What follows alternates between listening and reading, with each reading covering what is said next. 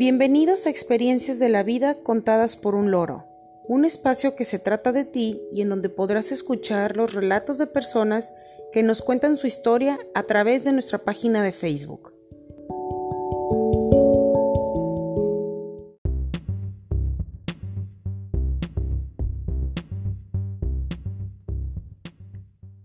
Hoy es 22 de febrero de 2020 y dedicaremos este tercer capítulo a Fechorías en la escuela. Podrás escuchar historias y confesiones de quienes hicieron muchas travesuras en su época escolar.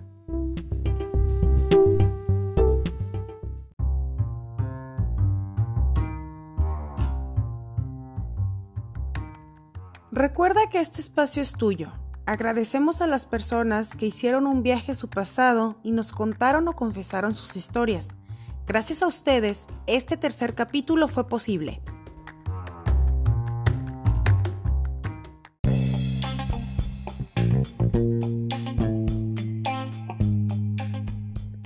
Antes de comenzar, debemos advertir que solo nos dedicamos a relatar hechos del pasado, y que probablemente algunas historias contengan acciones que no son correctas. Algunos en la época escolar hicimos travesuras o maldades de las que quizá ahora nos arrepentimos. Así que veamos las historias solo como experiencias.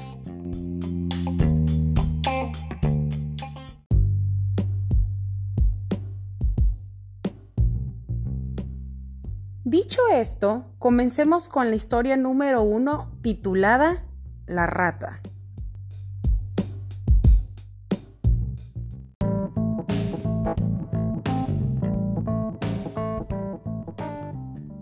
Dos compañeros de la prepa, Luis y Javier, se hacían bromas muy pesadas mutuamente, debido a que les gustaba generar alboroto entre sus compañeros. Hasta que un día, por alguna razón, Javier no soportó la última broma que le hizo Luis, así que, furibundo, fue hacia las canchas originalmente pretendiendo llenarle la mochila con piedras, pero encontró algo que le pareció más gracioso, una rata muerta. A Javier no le importó tomar el cadáver de la rata a pesar de lo insalubre, ya que deseaba vengarse. Procedió a ocultarla en una bolsa de papel y en el momento en que todos salieron a tomar un receso, la colocó en la mochila de Luis. Javier esperaba que Luis la encontrara pronto, pero esto no sucedió debido a que Luis no era muy buen estudiante y realmente no le ponía atención a sus útiles escolares, por lo que pasó el día y ni siquiera abrió la mochila. La espera carcomía a Javier, pero se olvidó un momento de la broma debido a que se atravesó una clase con un maestro muy simpático y carismático, que por su forma de tratar a los alumnos, sus bromas y charla amena hicieron que dejara completamente el asunto. Otro factor fue que era viernes y el fin de semana estaba por delante, y como alumnos deseosos de disfrutarlo, ambos olvidaron, tanto Luis de revisar su mochila como Javier la broma. Pasó el fin de semana y los alumnos regresaron a clase el lunes por la mañana. Cabe destacar que Luis, como habíamos mencionado antes, al no ser un buen alumno, no hizo tarea y por lo tanto no abrió la mochila en todo el fin de semana. Javier había olvidado completamente la situación y puede que incluso haya pensado que Luis se encontró con la sorpresa en su casa, por lo que no se esperaba lo que pasó más tarde durante la mañana. Pasaron las horas y en un receso todos los hombres del salón se pusieron a jugar con sus mochilas un juego rudo y un poco peligroso.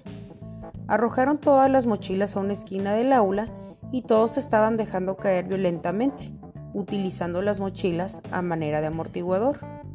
Entonces sucedió que otro compañero de ellos se arrojó con tanta fuerza que golpeó contra la mochila de Luis, y es aquí donde comenzaron los problemas. El cadáver de la rata, que se hinchó durante el fin de semana y que no había mostrado signos de putrefacción, estalló con el golpe del muchacho que se dejó caer, por lo que un olor nauseabundo inundó el aula de clases, despertando molestias entre todos los estudiantes, que se suspendieron al juego tratando de localizar cuál era la fuente de la pestilencia.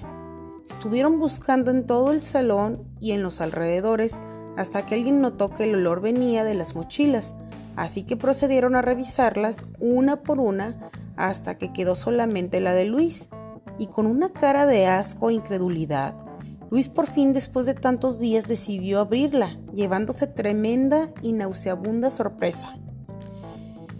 Procedió a sacar a la rata con un gesto de repugnancia y hasta cierto sobresalto que sorprendió a todos sus compañeros, que al principio mostraron asco, pero al final terminaron en risas y burlas, ya que todos intuyeron que obviamente se trataba de una broma por parte de Javier.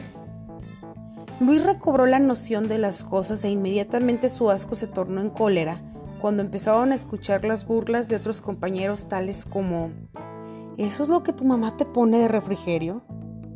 ¿Ese es un regalito secreto por parte de tu novia? Luis, fue hace dos meses que tuvimos laboratorio de biología. ¿Esa es tu mascota? Por lo que se lanzó con violencia hacia Javier. Antes de que le lanzara un golpe, llegó uno de los profesores al ver todo el escándalo que se había armado. Visiblemente fastidiado y furibundo, no tuvo piedad de nadie. Decidió castigarlos a todos, de manera unánime. Se tenían que ir tres días suspendidos a sus casas. Hubo reclamos de los alumnos más destacados que tenían miedo de ver empañadas sus notas pero aún así no cedió ante presiones y el grupo se retiró de la escuela.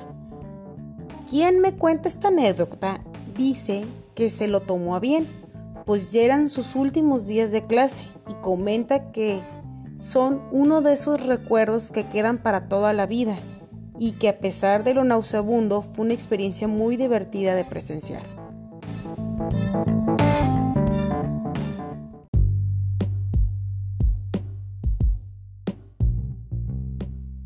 Historia número 2.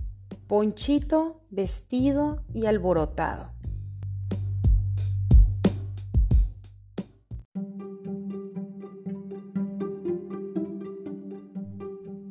La historia nos la cuenta Felipe, quien dice que este espacio le sirvió para desahogarse de algo que fue más allá de una travesura cuando estaba en la secundaria, y la cuenta así.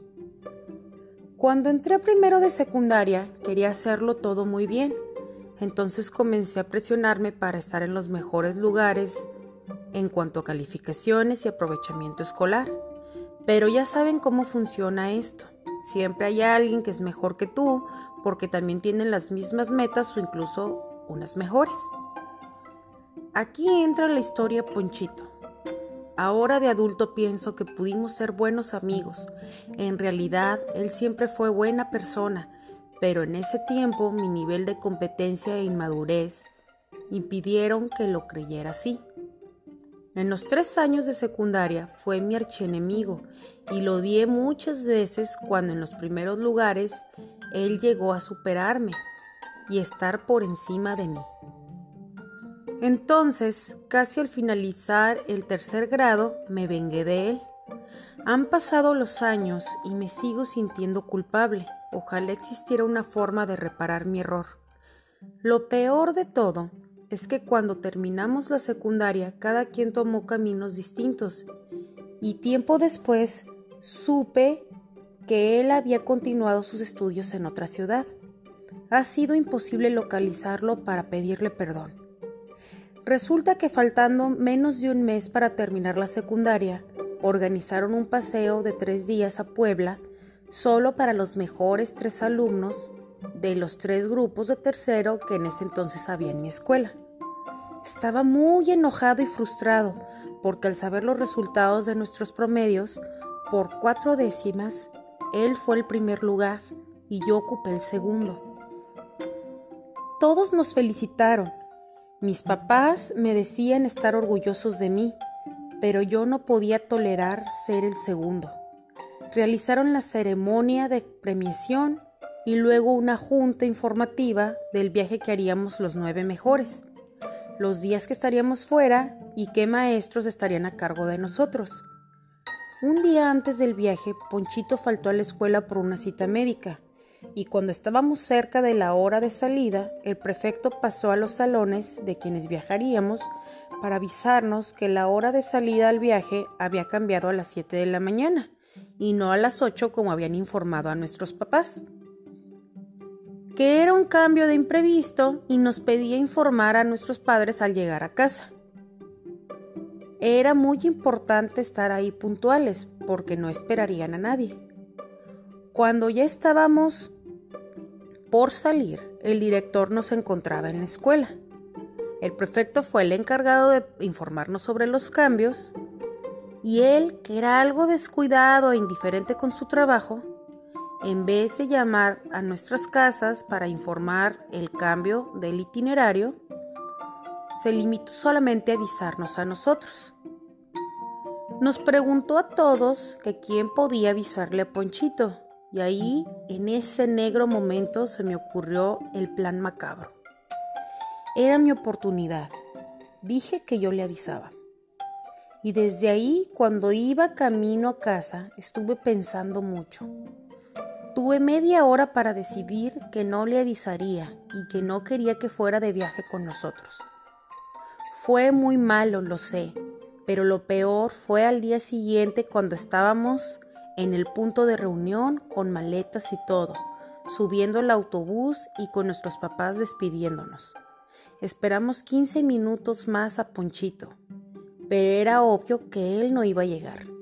Los maestros y el prefecto nos preguntaron si Ponchito estaba informado del cambio, y aunque empecé a sentir la responsabilidad de mi acto, dije que sí, que yo le había informado, pero agregué algo más que evitó que siguiéramos esperándolo. Les dije que Ponchito estaba enfermo y que lo más probable era que no iría al viaje. Me arriesgué mucho porque en ese momento pensé que le llamarían, pero como era sábado y la escuela no estaba abierta, supongo que nadie pensó en llamar para confirmar su asistencia. En aquellos años no había celulares y desafortunadamente confiaron en mi palabra. Abordamos todos y nos fuimos. Cuando ya íbamos en camino en la carretera, vi la hora de mi reloj y ya eran las ocho. Imaginé a Ponchito llegando al punto cercano a la escuela, preparado para viajar esperando por un autobús que no iba a llegar, porque ya se encontraba camino a Puebla sin él. Ahí empezó mi martirio. No podía con la culpa. Las fotos de ese viaje no son buenas. Puedo decir ahora que ni siquiera lo disfruté. De hecho, la pasé tan mal que casi nadie se acercaba a mí. Creo que se daban cuenta de mi indisposición y mala actitud. Cuando íbamos de regreso a casa me sentía aún peor, porque al actuar mal, en el calor del momento, ni siquiera pensé en las consecuencias ni en qué diría al llegar y que se supiera toda la verdad. Llegamos un martes por la tarde, así que debíamos presentarnos a clase el miércoles. Inventé mil excusas en mi casa para no ir a clases. Les dije que estaba cansado, que de cualquier forma ya no haríamos nada, que ya habíamos hecho los exámenes y que los días que quedaban de clases eran solo de repaso. Los convencí. Si por mí hubiera sido, no habría regresado a la escuela jamás. No tenía el valor para presentarme y enfrentar mis actos. El jueves, que ya no podía inventar más excusas, llegué a la escuela. Para mí no fue sorpresa que nadie me dirigiera la palabra en el salón. Ese día uno a uno, los profesores estuvieron hablando conmigo. Algunos me regañaron y otros me decían lo decepcionados que se encontraban de mí. Eso me hizo sentir miserable. Lo peor de todo es que Ponchito ni siquiera me reclamó. Eran todos los demás los que actuaban en su nombre. Él solo me observaba sin decir nada. Me hubiera gustado que me reprochara, que desquitara su enojo conmigo, pero no lo hizo. Fue ahí cuando se me di cuenta de que él era mejor persona que yo. No sé qué habrá pasado por su cabeza cuando se dio cuenta de que no asistió a ese viaje por culpa mía o cuando me vio volver. Él simplemente no me demostró nada. Y por supuesto fui un cobarde. En vez de disculparme me comporté a la defensiva y me limité a seguir yendo a la escuela los días que faltaban y que me parecieron eternos. Nadie me hablaba y así fue como terminé esa etapa de mi vida. Acudí solo a la ceremonia de graduación, no quise ir a la fiesta, no tenía con quién convivir. Entre mis compañeros y los otros grupos organizaron reuniones más pequeñas a las que obviamente no fui invitado. Y ni qué decirles de cómo estaban las cosas en mi casa. Mis papás estuvieron decepcionados mucho tiempo. Al contar todo esto descubro que tengo una herida vieja, pero aún abierta. En ese tiempo aprendí que la envidia es de los peores sentimientos, genera amargura e insatisfacción. Supe que la venganza no sirve de nada y que para personas que tienen conciencia como yo, es imposible manejar y enfrentar las consecuencias que deja. Claro, ahora soy distinto. Ese episodio de mi vida me cambió mucho y trato de enseñarle a mis hijos lo mucho que aprendí.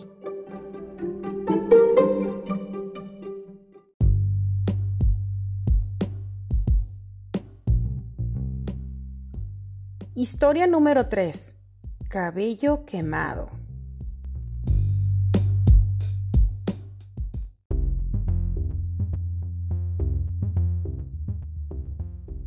La siguiente historia nos la cuenta Rita y dice así. Cuando estaba en tercero de primaria tenía una amiga que se llamaba Natalia.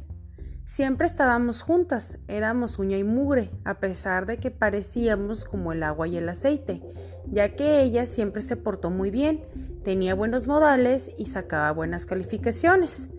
Y yo... Mmm, yo en realidad era todo lo contrario. Una vez hice una travesura que pudo acabar en tragedia. Resulta que estábamos en clase de artes y recuerdo que la maestra que teníamos era un verdadero estuche de monerías, ya que de los materiales más inesperados siempre lográbamos las mejores cosas. Era mi clase favorita. Para ese día la maestra nos pidió llevar cerillos y una vela. Derretiríamos la cera para realizar una obra de arte. Creo que las intenciones de la maestra eran buenas y creativas, pero cuando tienes alumnas como yo y fuego, las cosas pueden acabar muy mal. Antes tengo que decirles que tenía una compañera llamada Lupita, que siempre me estaba molestando, diciendo que yo era fea, que parecía niño, que era sucia y que mis papás me habían sacado de la basura. Además, por alguna razón, creo que nuestra manzana de la discordia era Natalia, pues por mucho tiempo nos estuvimos peleando su amistad. En fin, ese día sentadas en mesas de cuatro, teníamos un lienzo grande al centro, en donde estaríamos derritiendo la cera de las velas.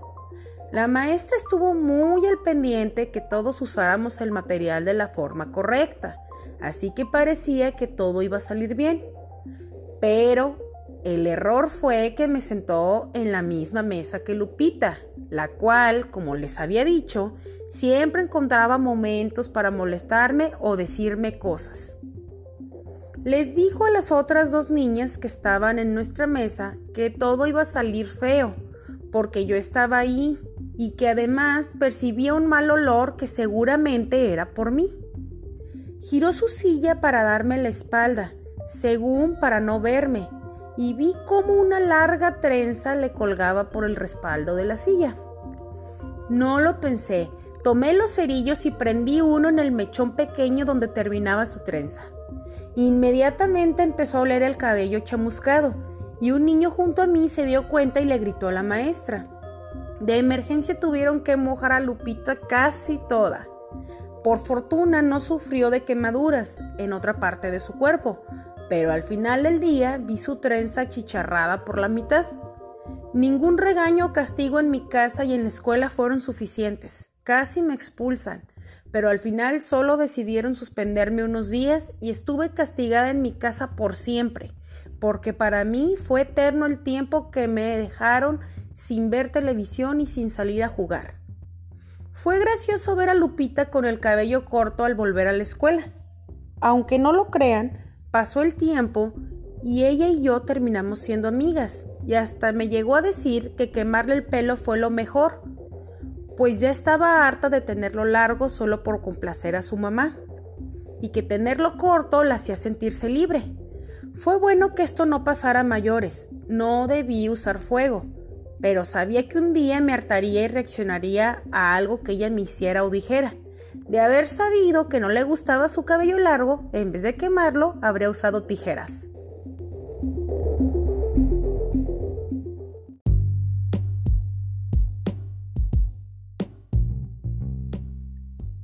Historia número 4. La negra paloma.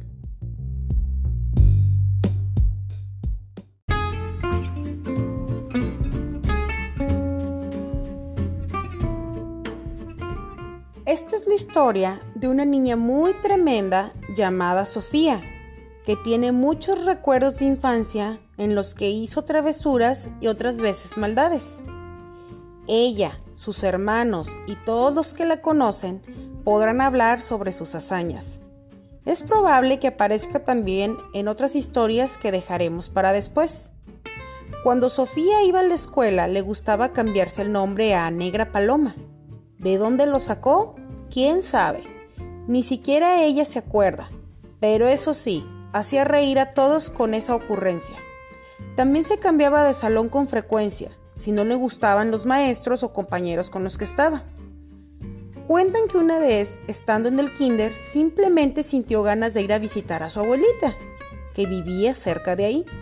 Así que usando sus habilidades, se brincó la barda y se escapó. Su casa estaba más cerca, pero no era ahí a donde quería ir, sino a la casa de la abuelita, que siempre la recibía con mucho amor y con un rico guisado. Cuando en la escuela se enteraron que no estaba, avisaron a sus padres y le estuvieron buscando, hasta que por fin se les ocurrió pasar por casa de la abuelita, y ahí estaba. Después del susto, al papá le dio mucha ternura que se hubiera escapado para ir con ella. Esta es una historia cortita, pero la infancia de Sofía o la negra paloma está llena de experiencias que ya escucharán más adelante.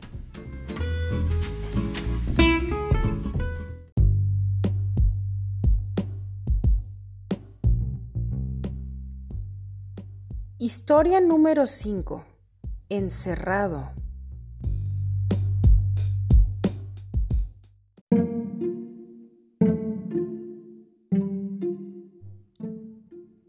Oscar nos cuenta que estudió en un colegio solo para niños, lo que le trae a la memoria un sinfín de travesuras y diabluras. De toda su colección, eligió una historia y la narra así. Cuando estaba en quinto de primaria, siento que en bromas, travesuras y ocurrencias ya era un experto. En mi colegio había un cuartito donde los maestros archivaban los trabajos de los alumnos, así que tener la llave de ese lugar era un privilegio, o al menos era lo que nos hacía creer nuestro profe, que siempre decía que era una gran responsabilidad archivar cosas ahí y que solo el niño que él consideraba digno se encargaría de cuidar la llave e ir a llevar cosas cuando el maestro lo indicara. Obviamente yo nunca fui portador de tal joya, pero un día se me presentó una oportunidad de oro nos encargaron de tarea hacer el típico sistema solar. Cada quien llevó el suyo, feo o bonito. El chiste era que estaba quitándonos espacio en el salón, así que el maestro tuvo la brillante idea de mandar a Juanito, el digno de portar la llave, a guardar todos los trabajos de los alumnos. Yo estaba atrás haciendo relajo con otros compañeros y el maestro me dijo que cargara todos los trabajos que me cupieran en los brazos para ayudar a Juanito a llevarlos al cuartito aquel. De mala gana fui, me sentí como burro porque hicimos cuatro viajes del salón al cuartito. Y quizá fue eso de subir y bajar escaleras lo que provocó que se me ocurriera algo.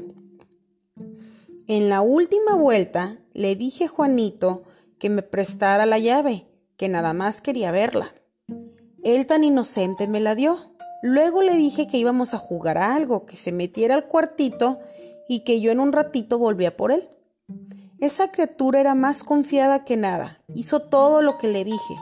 Entró, cerré la puerta y le puse llave.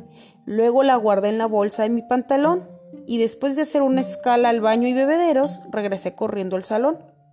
Debo advertir que Juanito era de esos niños chiquitos, flaquitos y que ni ruido hacía.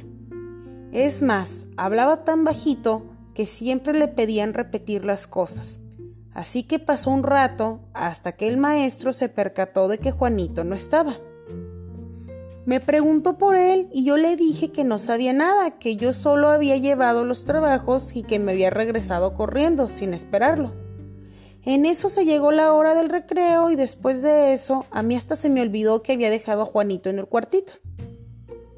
Ya casi para la hora de la salida me percaté de que el maestro salía varias veces del salón y era porque estaba buscando a Juanito. Yo seguía distraído porque después del recreo tuvimos deportes y me puse a jugar fútbol. Me acordé cuando al andar corriendo se me cayó la llave del cuartito. Apenas iba a ir por él cuando vi al conserje abriendo el cuartito con la copia de su llave.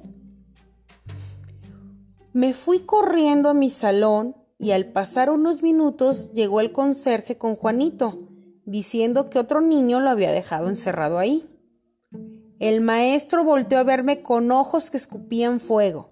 Y después, pues ya saben, me castigaron. No sé por qué se me olvidó que lo dejé ahí. Yo simplemente quería saber qué se sentía traer la llave del cuartito, aunque fuera por un rato.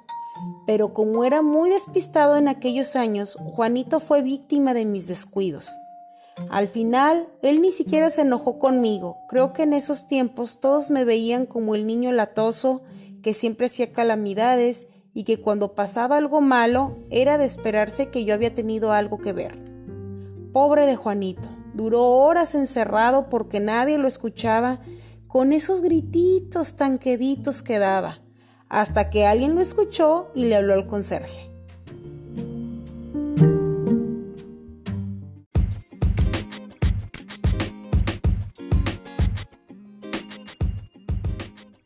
Sin duda, estas historias nos muestran que la época escolar de algunos viene acompañada de fechorías, unas para reír y otras para aprender o incluso sentir culpa. Mm, quizá ese fue el motivo por el cual muchos traviesos que conozco no quisieron compartir historias que yo me sé, pero espero que se animen a contar experiencias en otros capítulos.